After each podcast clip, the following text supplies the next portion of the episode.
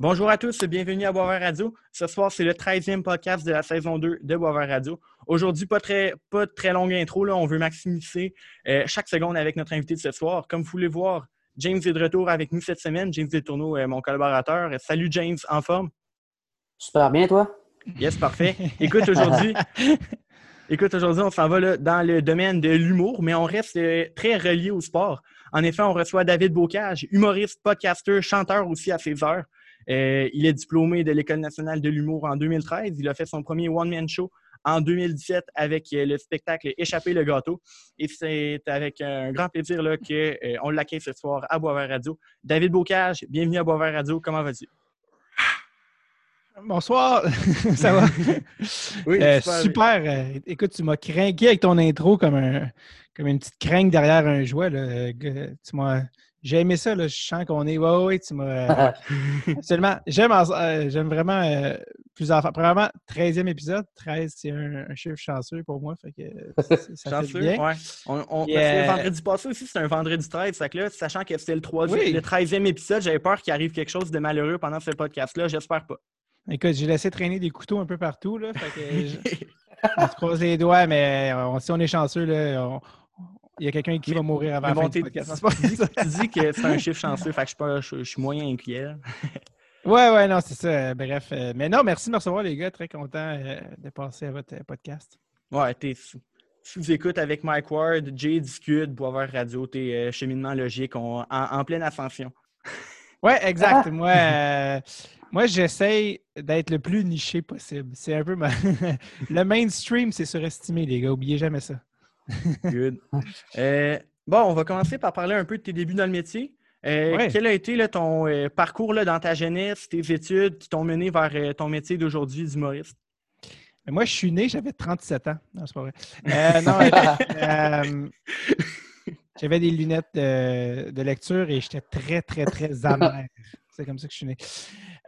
Non, je, suis, euh, je suis né euh, à Montréal, 89, Rosemont, Petite Patrie. Et non, c'est ça. tu, voulais, tu m'as demandé surtout, je pense, les débuts en humour. Là, ouais, ben, jeunesse, études. ouais, c'est ça. Ben, dans le fond, quand, quand tu étais genre au primaire, ou au secondaire, là, pourquoi tu allais devenir humoriste?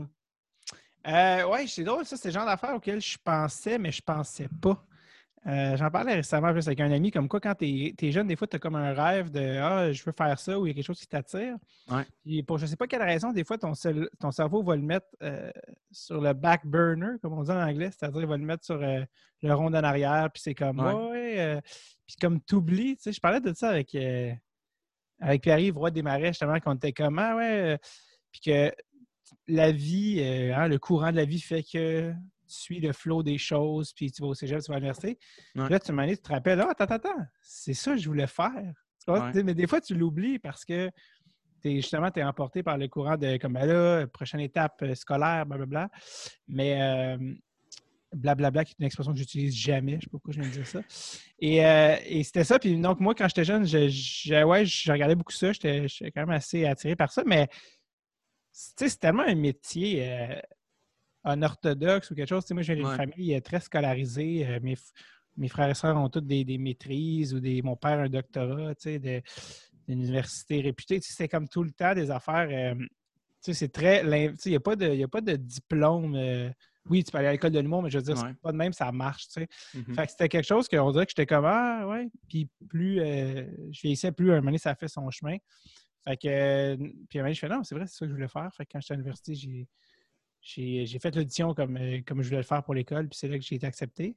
Mais euh, sinon, par rapport à secondaire, tout ça, euh, je pense que mon premier numéro, moi, j'avais fait, c'était une, chanson. Je savais même pas que c'était un numéro, mais c'était une chanson pour un, directeur qui prenait sa retraite.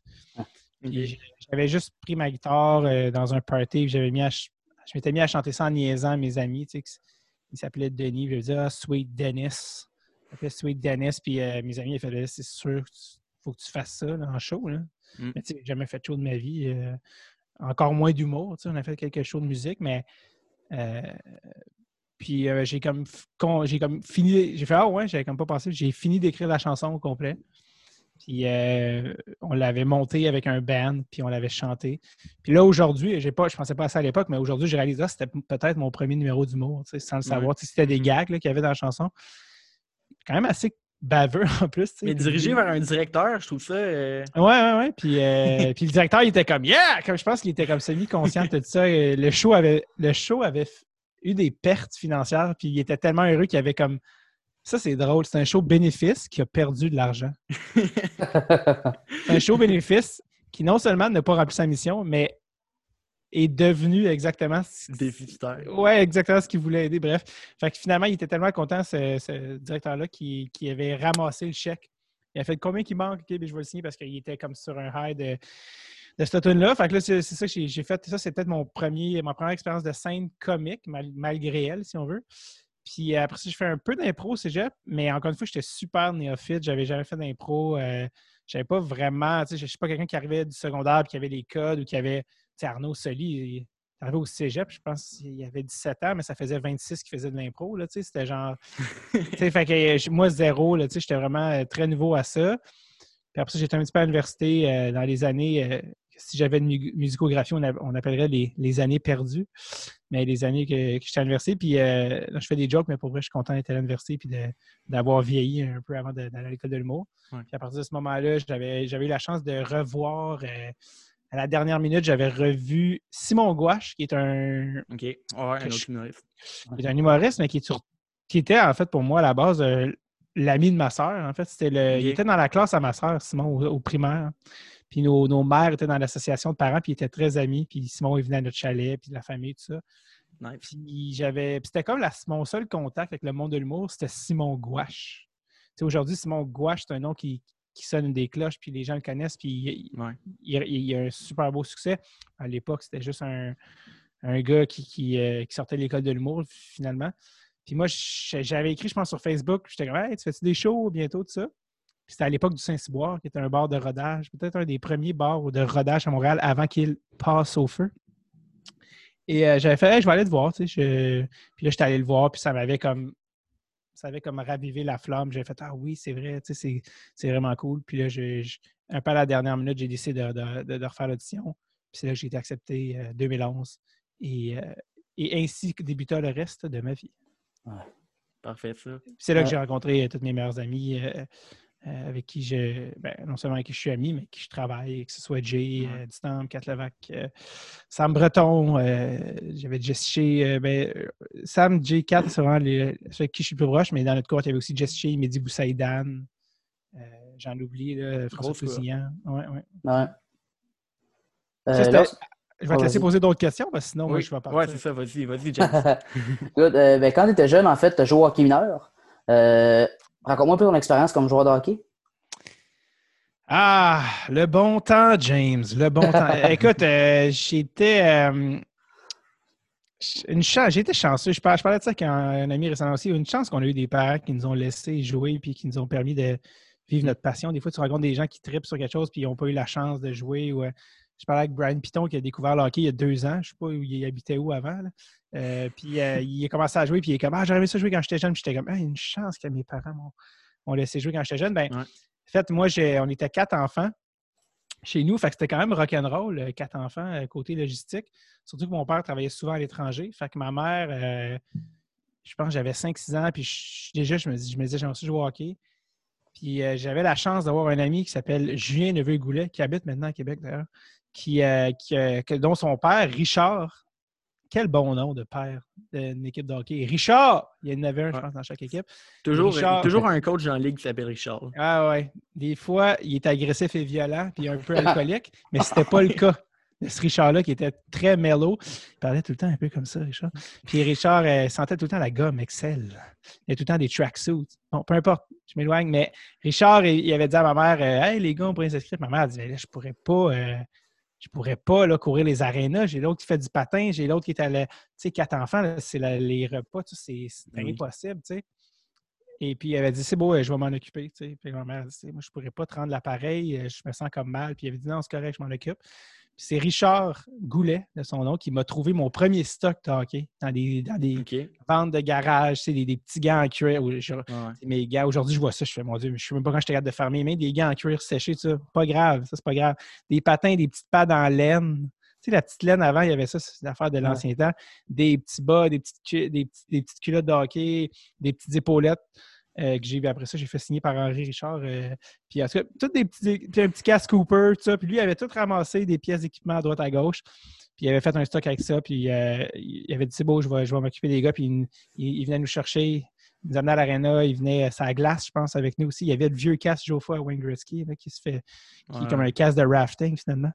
Puis, fait que c'est comme ça que ça a commencé. Puis après moi, c'était. Écoute, mais le hockey, ça a été ma première passion. Là, euh, Ça l'est encore, je l'ai. Je l'ai euh, J'en ai fait un podcast. En tout cas, j'ai. Mais oui. On y reviendra plus tard sur ton podcast. Ça pour dire, j'ai joué mon hockey mineur. Euh, écoute, euh, comité, des, comité des jeunes de Rosemont, c'est des JR.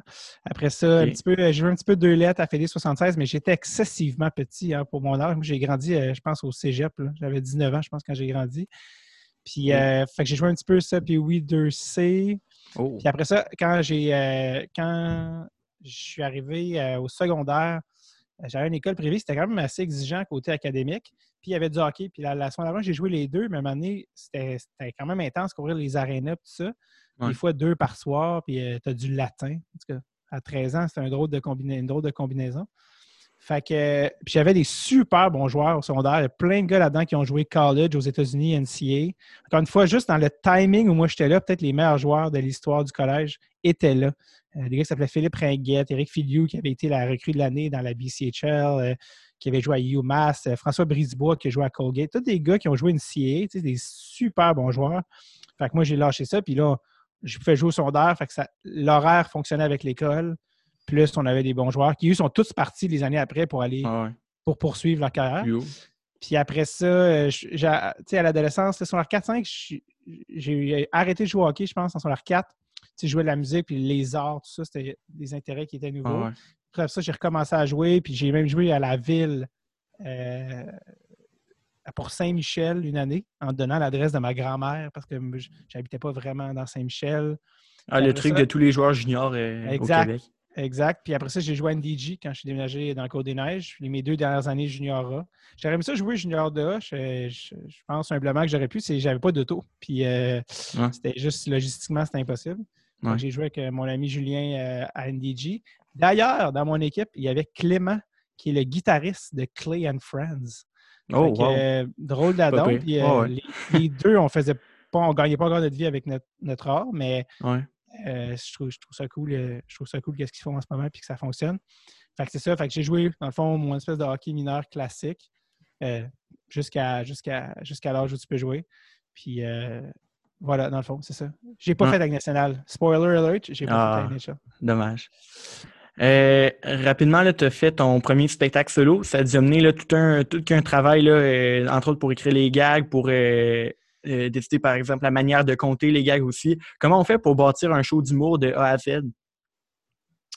Euh, c'est une, très bonne question. La, vérité, c'est qu'il y, a autant de réponses qu'il y a d'humoristes. Euh, oui, c'est vrai. Hein. Je, peux te, donner la mienne. ben, c'est ça, là, tu parles de, j'imagine que tu fais référence à Échapper le gâteau. Oui. Qui était de 2017, exact. Ça, c'était ma première heure. Fait que là, souvent, pour ta première heure, encore une fois, je peux juste parler pour moi, mais règle générale, ce qui arrive, c'est que quand tu commences à en faire l'humour, tu écris des numéros. Fait que tu écris des numéros à l'école d'humour. Euh, il, y, a beaucoup de mauvais, quelques, quelques petites affaires de bonnes, puis tu travailles, puis tu construis sur ce qui est bon. Puis en sortant de l'école de l'humour, tu, commences à faire des soirées de rodage, puis tu écris à coup de 5, 10 minutes, 15 minutes. Puis au final, souvent, souvent, ton premier show, c'est euh, quand même assez un collage de... Ouais, tout ensemble. Ouais, parce que pendant des années, tu as comme travaillé ton, ton matériel, tout ça, puis au fur et à mesure, tu as développé du temps, 5, 10, 15, 20. Tu sais, quand tu sors de l'école de l'humour, faire un 10, c'est, c'est comme shit, je vais faire un 10. Tu sais, comme je vais faire, tu sais, imagine, tu dis, je vais faire un nouveau 10. Ah, je suis fou dans, tu sais, un 10 minutes, je vais, ça se peut pas, là, tu sais, 10 minutes, il faut que ça arrive. Aujourd'hui, euh, c'est la seule raison pour laquelle je sors de chez nous, c'est essayer des 5, 10, 15, parce que sinon, tu sais, je trouve que ça vaut moins la peine. mais quand tu sors de l'école de l'humour, c'est long, puis tu n'as pas ce matériel-là. Fait euh, tu construis tranquillement. Fait que souvent, ton premier show, c'est un collage. Fait que là, tu vois, ça, c'est, ça qui est arrivé dans le fond avec, euh, avec Échapper le gâteau. Dans le fond, c'est du matériel que entre 2013, où je suis sorti de l'école, puis 2017, euh, ces trois, quatre ans-là où j'ai écrit beaucoup, euh, jeté beaucoup de stock, écrit des chansons, jeté d'autres chansons.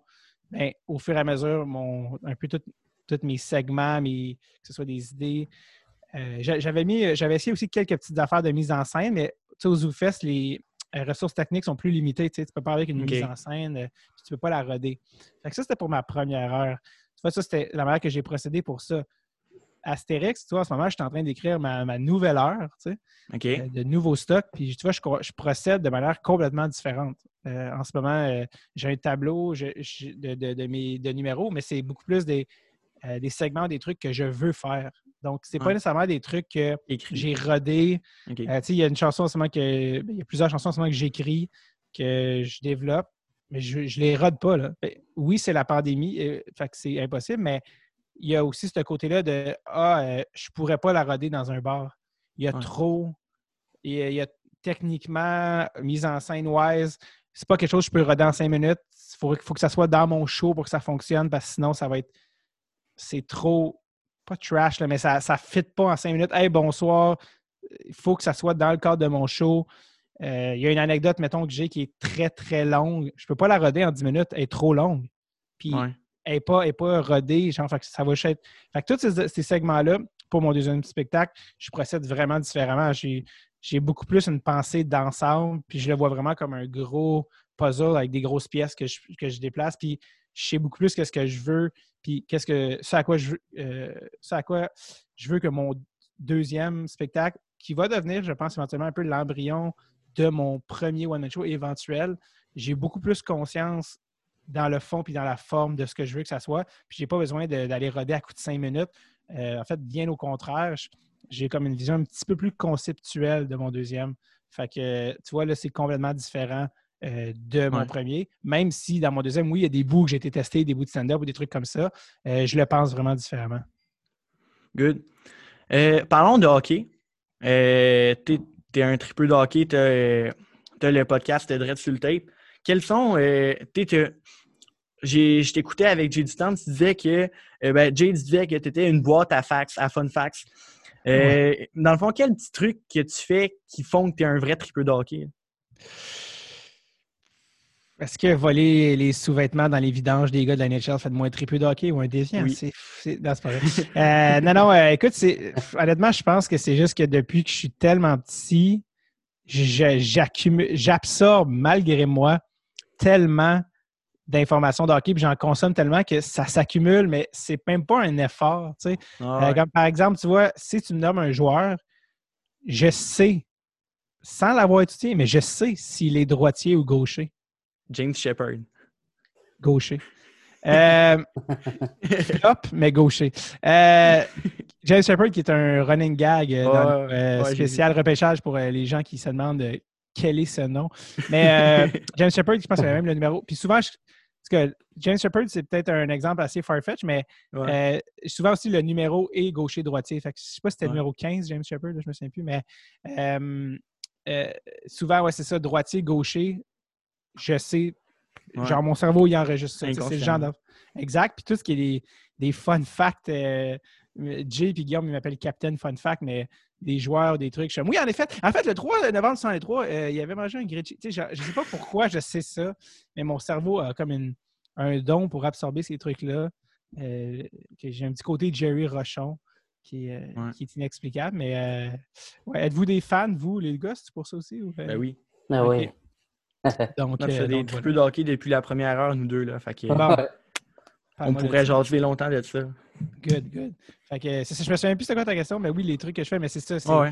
Je suis toujours ben, des, des, affaires de savoir droitier-gaucher. Hein, c'est exact. je suis toujours en train de lire aussi euh, des, des, livres, des, des, peu importe, ou de revisionner. Je, je pense que j'ai tout vu euh, sur YouTube ce qu'il y avait. là. J'étais en train de regarder des games de la World Cup 96. où est-ce que tu veux que ça mène ça autre que dans la déchéance la plus complète? Fait que euh, bref.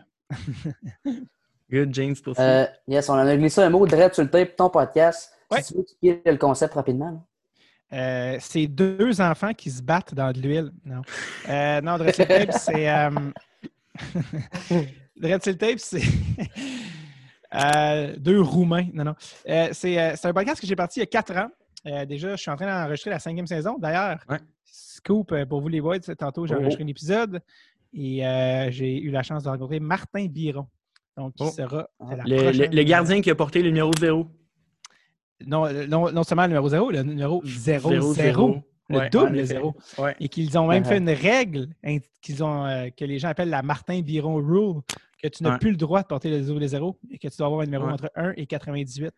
Je vous laisse deviner pourquoi le 99 n'a plus le droit d'être porté. En effet.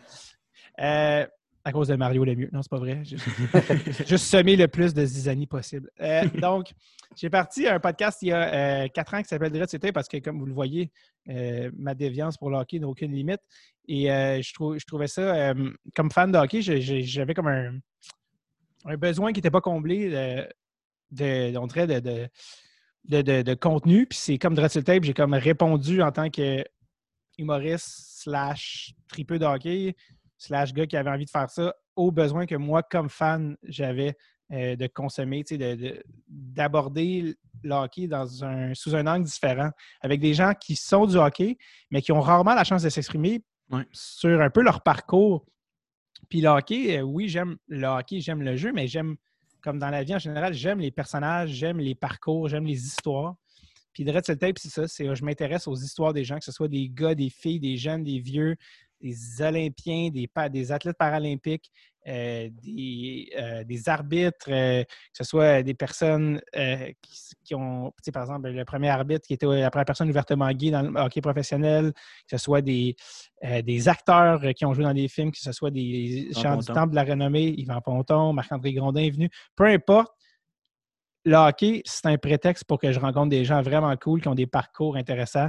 Euh, on est, on, on jase jamais de. C'est pas des affaires de jaser de statistiques de la game de la veille Ouais. du Canadien, c'est pas ça du tout. C'est vraiment s'intéresser à leur parcours. Puis, puis, sou- puis, euh, puis c'est ça qui est intéressant. Puis c'est pour ça que j'ai parti euh, de Red Set Tape. Puis, puis là, présentement, je suis en train d'enregistrer la saison 5 qui, dans les prochaines semaines, va, va être disponible. Donc, voilà. Good. Euh, le principal fait saillant de Dread Sur le Tape, c'est bien entendu ton escapade en Suède, où tu as interviewé, là, entre autres, Peter Forsberg et Marcus Naslund. Comment tu as fait Ouais. pour être en contact avec eux autres? Euh, écoute, c'est illégal. La réponse est illégale. Non, non, c'est pas vrai. Euh, non, euh, pour vrai, euh, ça a été beaucoup de travail. C'est ça la vérité. Ça Ben oui, c'est été, ça. on a fait la campagne, on était en octobre, puis on les a rencontrés en avril. Puis entre ça, entre, en- entre les deux dates, ça a été euh, du gros hustle. Euh, beaucoup de travail, beaucoup de, perches tendues à l'eau, euh, beaucoup de. On a cogné à beaucoup de portes qui ne qui, se sont pas ouvertes. Donc, on s'est cogné le nez plusieurs fois. Mais à force de bûcher, on a fini par trouver une, une faille, pas une faille parce que ça sonne négatif, mais on a trouvé une ouverture dans laquelle on a pu rentrer qui, qui était quelqu'un qui connaissait quelqu'un qui connaissait quelqu'un. Puis euh, notre, notre, euh, vidéo, en fait, notre, notre promo, euh, qui est encore sur YouTube, là, si des gens tapent Ouais. Mission Forsberg, on l'avait sous-titré aussi en anglais pour, pour qu'elle puisse s'exporter. Puis ça nous a beaucoup aidé, ça, parce qu'il y a des gens qui ont vu ça, qui ont trouvé ça drôle, puis qui ont, je pense qu'ils ont vu euh, le, le- le sérieux, malgré que nous, on ne se prenait pas au sérieux, que, que la- la- l'affaire, hein, la, la quête était sérieuse, puis qu'on Ouais. était, qu'on était sérieux dans, dans ça, que c'était pas une joke, puis qu'on on, on était préparé, puis qu'on on était prêt à faire ce qu'il faut. Fait que ça, ça nous a aidé. Puis il y, a un- gars vraiment gentil qui s'appelle Goran Anderson, qui est un, monsieur euh, de la ville natale de, Peter, qui m'a dit euh, Moi, je veux, je veux qu'il le fasse. Tu Qui était un, monsieur qui était comme Hey, les Suédois et les Canadiens, on, est vraiment similaires. Puis je, trouve ça cool que vous fassiez ça. Puis moi, je, il y en a comme un peu fait sa mission personnelle de moi, je veux vous aider à rencontrer Peter. Je, je veux. Puis là, il a comme euh, il a été comme assez gentil de, de comme convaincre Peter. Puis de, euh, de, de- il, écoute, il a envoyé la vidéo à plein de gens. Puis là, les gens, ils réécrivaient à Peter Hey, t'as-tu vu la vidéo? Tata, tata, tu devrais le faire. Il y a des Ouais. deux euh, Canadiens français qui veulent c'est faire ça. Fait que euh, c'était, euh, c'était surréel, mais euh, à, à force de, de travailler, on a réussi. Euh, comment s'est passé justement ton interview avec euh, Forsberg? Est-ce que tu étais impressionné? Comment tu te sentais euh, pendant ce temps-là? Écoute, c'est une excitation borderline sexuelle. Non, non, mais euh, pour vrai, euh, on a fait des blagues, mais euh, c'était surréel. Écoute, on, en plus, c'était- on était vraiment sur l'adrénaline. On avait. euh, tu veux vraiment pas perdre une seconde. Hein, tu, sais, tu veux vraiment que Mm, chaque seconde compte. Fait que nous, on rentre dans une salle de. Il avait été super accommodant. euh, sa, son assistante, euh, on avait dit. euh, pas pour être difficile, mais on avait dit, nous, en fond, tout ce qu'on a besoin, c'est une salle silencieuse. Puis il avait dit, parfait, on a une salle de réunion. Puis on a fait parfait. Parce que si le son n'est pas utilisable, tout ça euh, ne sert à rien, Ouais. tu comprends, tu sais? Fait que là, elle avait dit, parfait, on a une salle de réunion euh, qui va vous être réservée. On a fait, Hey, merci vraiment. Puis, euh, d'ailleurs, les gens qui ont vu les photos me demandaient pourquoi derrière nous, il y avait des souliers. Dans cette salle de réunion, il y avait des souliers partout parce qu'une des compagnies à Peter Forsberg, c'est qu'il distribue des souliers Steve Madden en Suède. Fait des souliers Steve Madden. En tout cas, incroyable. Fait que finalement, nous, on arrive là, puis on rentre dans la pièce, puis on se met à tout installer. Fait que moi, j'installe les micros, les recorders, le backup, euh, toutes les, le gear qu'on le faisait signer, nos chandails, euh, les posters, blablabla. On, on faisait on mettait tout ça en évidence pour vraiment que lui arrive puis ta ta ta ça. Fait que c'était vraiment comme ah, go, go, go, go, go, go, go, go, go. Puis là, à un moment donné, il rentre par euh, une autre porte que celle par laquelle on est rentré. Puis lui, il rentre là, comme la petite, la petite chemise blanche détachée. Hey, comment ça va les boys? Puis je suis comme j'étais- comme pas vraiment prêt mentalement parce qu'il y avait, il avait comme, il est comme rentré sans avertissement. Fait que euh, là, j'ai commencé à y défaire ses pantalons. Mon ami il fait Qu'est-ce que tu fais? Qu'est-ce que tu fais? L'arrête! Euh, fait que, euh, non, je niaise, mais on, euh, on était, il était super sympathique. Voulez-vous un café? En plus, moi, je bois pas de café dans la vie. Les Suédois, leur café, c'est comme une affaire qui, avec laquelle ils niaisent pas. Fait que je pense que dès là, il a fait OK, toi, t'es, t'es fucked up. Là, euh, fait que j'ai failli dire oui juste pour pas avoir l'air weird. En même temps, je me dis, mon, mon, mon estomac va commencer à comme flipper en plein milieu de l'entrevue, ce qui est vraiment pas ce que j'ai besoin. Fait que, euh, fait que euh, c'est ça, je l'ai rencontré, puis il a été hyper généreux. On a fait une heure de podcast, donc juste une heure, juste la discussion. On a parlé de Patrick Roy de mille affaires. Euh, il a tout signé nos trucs, il nous a jasé, on a pris une photo avec lui. Euh, il a même fait une mini pub où, on- où mon ami il dit Hey, peux-tu dire aux gens, puis hey, tout le monde écouter ça avec euh, David, espèce de weirdo avec les cheveux longs. On vous renvoie ça au Canada, il est mongol, ce gars-là. Il était super généreux de A à Z. On lui a donné un, un hoodie de sur tape. On a comme pris une photo comme si on, le repêchait. Puis, man, ça a été, ouais, incroyable. Puis, mis à part les entrevues là, en Suède, est-ce que tu veux nous parler de ton expérience que tu as vécue là-bas? Ouais, écoute, honnêtement, ça a été extrêmement dense et intense comme parcours. Euh, y a, les gens doivent se dire Ah, vous en avez profité pour euh, aller faire du bateau. Non, non, mon gars, notre, horaire était euh, à côté. Donc, on était atterri. Écoute, on était là dix jours, puis on avait huit podcasts, puis on parcourait. c'est comme si tu arrives, mettons, de Suède à Montréal, puis que tu pars pour Bécomo le lendemain. C'était ça, là. Mm. C'était ça la Mm. patente parce qu'on est atterri à Stockholm. On a, en débarquant de l'avion, là, tout croche, tu n'as pas dormi, on, on a racé jusqu'à l'hôtel pour. Oh, 10 minutes qu'ils disent. avant. Ouais, il reste 10 minutes. Ouais. euh, On en Euh, on, on- 10 minutes, on a racé jusqu'à l'hôtel. Notre invité euh, s'en est, notre premier, on en a fait un là. Le lendemain, on partait pour l'équivalent de Bécomo, la, la ville de, de Forsberg, euh, euh, qui est dans le nord, qui avait le natal aussi de Naslund. Fait qu'on a fait des podcasts là. Là, on est allé plus haut, finalement, un autre coupe d'heure plus haut parce qu'il y avait Elias Peterson qui faisait la game finale là. Fait que finalement, c'était super intense. Puis là, on a fait une coupe de podcasts là dans le nord. Après ça, vite, on revient à Stockholm un, un autre, euh, je sais pas, 8-9 heures. Puis là, on avait d'autres podcasts. Fait que euh, je pense que le seul temps libre que j'ai eu, on, a- on avait une heure, on a regardé le musée, euh, on était à côté du musée de- du groupe ABBA, qui est un groupe suédois. Ouais. Fait qu'on a été là comme on avait une petite heure, mais sinon, c'était hyper dense. On- notre base aussi était en dehors de Stockholm. On essayait de prendre des, des endroits où on pouvait dormir pour le moins cher possible, des gens de bunker. Fait que tout ça pour dire, c'était comme préparation pour le prochain. Tu sais, la journée qu'on a fait Forsberg, j'en avais un autre l'après-midi. C'est comme vite, retourne à la base. Ah, ouais. Euh, Wow. fait, que- fait honnêtement, j'ai été en Suède, puis j'ai vu quelques affaires, mais puis je l'ai, fait beaucoup en. tu sais, Le fait d'avoir fait de la voiture, c'était cool, mais je- tu sais, si je veux, si je veux vraiment profiter des, des vrais attraits, il faut que j'y retourne, tu sais, parce que Ouais. là, c'était vraiment le podcast, le podcast, le podcast, mais ça a donné huit épisodes en dix jours, puis euh, c'était, c'était magique. Parfait. Euh, James, tu verras que j'ai coupé quelques questions. Là. On va essayer de. Ouais, pas de problème. Euh, par la musique, tu as sorti un mini-album, là, Une émotion dans la nuit. Euh, ça contient des chansons plus humoristiques, là, si on veut. Euh, Ouais. Qu'est-ce que tu, peux nous dire à ce sujet-là? là? C'est drôle parce que tu l'as dit, ça sonne full sérieux, une émotion dans la nuit, l'album le moins sérieux au monde. Euh, ouais, ben écoute, euh, je vais essayer d'être plus bref, là, vu qu'il reste pas de temps, mais non, c'est, c'est- j'ai- ça faisait des années que j'écrivais des chansons que je faisais en spectacle. Et puis, euh, ben, je me suis dit, OK, c'est le temps de les réunir. Fait que je les ai enregistrés, je les ai mis sur un album. Mais euh, la musique, c'est vraiment une, une, partie de, de- de mon stand-up, de mon humour sur scène. Euh, justement, là, mon prochain show, j'ai plein de nouvelles chansons. Fait que ce côté-là, j'ai toujours vraiment aimé ça. J'ai grandi avec les, les Lonely Island, les Chicken Swell, les Denis de. Fait que, non, c'est ça. Il est disponible sur Spotify, iTunes. Si vous voulez écouter ça, j'ai même des vidéoclips que j'ai fait Ouais. euh, Ouais, euh, sur YouTube. Un bon coke avec la glace, puis euh, le gars weird. Fait que allez checker ça si euh, ça vous tente. Parfait. Euh, on, on- T'en as glissé un mot là, tantôt, deux de tes, deux de tes bons amis, euh, Jay du Temple avec, euh, avec euh, Occupation Double et Catherine Ouais. Levac avec euh, L'amour est dans le pré, euh, sont des humoristes à la base qui sont devenus, ben, qui sont devenus, qui sont encore humoristes, mais qui, qui animent des émissions de télé. Toi, dans, dans le futur, est-ce que tu serais intéressé à animer une émission à la télé un de ces jours? Euh, juste, c'est à ma TV. Non, c'est pas vrai. Euh, je vous l'ai dit, les gars, on reste dans la niche. Non, non. Euh, écoute, euh, oui, ben oui, ben oui, évidemment. euh, je pense que pourquoi ça fonctionne pour eux, c'est qu'ils n'ont pas à se dénaturer. C'est pour ça que je pense que c'est un bon fit. Euh, Jay, il a, il a vraiment mis au dé à sa sauce. Il l'a Oui. mis à. Il l'a mis vrai, il le fait vraiment à sa manière, puis il le fait, je pense, merveilleusement bien. Ouais. Euh, de ce que j'entends, parce que comme il le sait très bien, je ne le regarde pas, ou comme il le dit, c'est pour ça qu'on est amis. Et donc, euh, donc euh, Catherine, même chose. Catherine était une grosse fan de L'amour dans le pré. Donc, c'est une fille qui vient d'une ferme, donc c'était tout naturel. Fait que ça va me faire plaisir, moi, de, euh, d'animer. Tu sais, j'en développe des shows, puis on a puis on ne sait jamais ce qui arrive, mais ouais, d'animer un show qui, qui me ressemble, puis qui, dans lequel je peux euh, apporter de quoi, ça, ça, serait, ça serait malade. Après la pandémie, à quoi qu'on peut s'attendre David Bocage? Déjà un spectacle à ton actif. Est-ce qu'il va en avoir d'autres, des projets? Je ne sais pas. Aïe, aïe, aïe! Oh! euh, oui, absolument. euh, absolument, euh, mon cher James. Ah oui. mon neveu s'appelle James.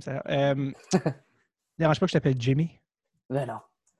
Écoute, Jimmy, après la pandémie, non, après la pandémie, pour vrai, je suis content que tu demandes ce qui m'excite le plus ces temps-ci, à part des bâtons Sherwood qui n'ont pas de curve, c'est mon prochain spectacle sur lequel je travaille pas mal chaque jour, dans le fond, puis que je développe au, au fur et à mesure.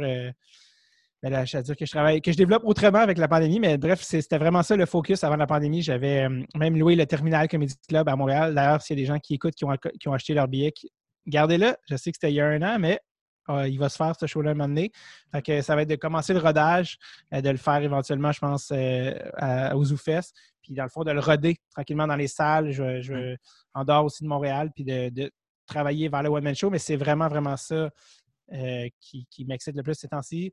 Puis comme je dis aussi, la, la saison de Dress Your Tape s'en vient. Je ne sais pas quand votre podcast sort, mais dans les prochaines semaines, la saison Ça sort 5. jeudi le podcast. Jeudi, Jeudi, donc la ouais. saison 5 euh, commence euh, imminemment. Donc, euh, ça aussi, je- j'en enregistre beaucoup en ce moment. J'essaie de, de vraiment euh, m'adapter, évidemment, avec, avec Zoom. Mais, mais il y a une saison 5 qui s'en vient s'il y en a qui, qui nous écoutent.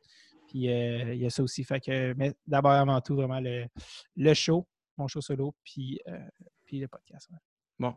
Là, il me reste une question. Il nous reste quatre minutes. Ouais. On a le temps. Finalement, euh, plusieurs auditeurs aiment entendre euh, d'excellentes anecdotes euh, pendant les podcasts. Toi, tu as tourné Mhm. des vidéoclips, tu as fait des shows, tu as fait des podcasts, tu as été dans, les, dans des loges et surtout, tu as été dans des parties avec du monde connu qui ont agi en comique. Y a-t-il une anecdote que tu pourrais nous raconter? Euh, ouais, écoute, j'essaie de penser. euh, c'est c'est pas dans un. c'est pas dans un party, mais ça. Ben, c'est showbizement drôle, mais Ouais. je suis allé. euh, cet été, j'étais allé chez un ami qui avait loué un chalet sur le bord d'un lac, euh, d'un lac en. Dans les cantons de l'Est, je pense. OK. Puis c'est un lac, euh, c'est comme le chalet voisin, genre d'André Robitaille ou quelque chose comme ça. Puis. euh, puis elle me dit euh, Ouais, ouais, c'est ça, euh, on- viens, viens au chalet de baigner, tout ça. Fait que je fais Ouais, cool. Fait que là, on arrive là, puis ben relax dans l'eau au chalet. Puis à un moment donné, euh, je pense, je sais pas trop, je vais aux toilettes, puis je reviens. Puis là, je vois du monde qui arrive par le lac en, en surf, genre au chalet, en, en genre de paddleboard. Puis je suis comme, je m'approche, puis je suis comme, c'est qui ça?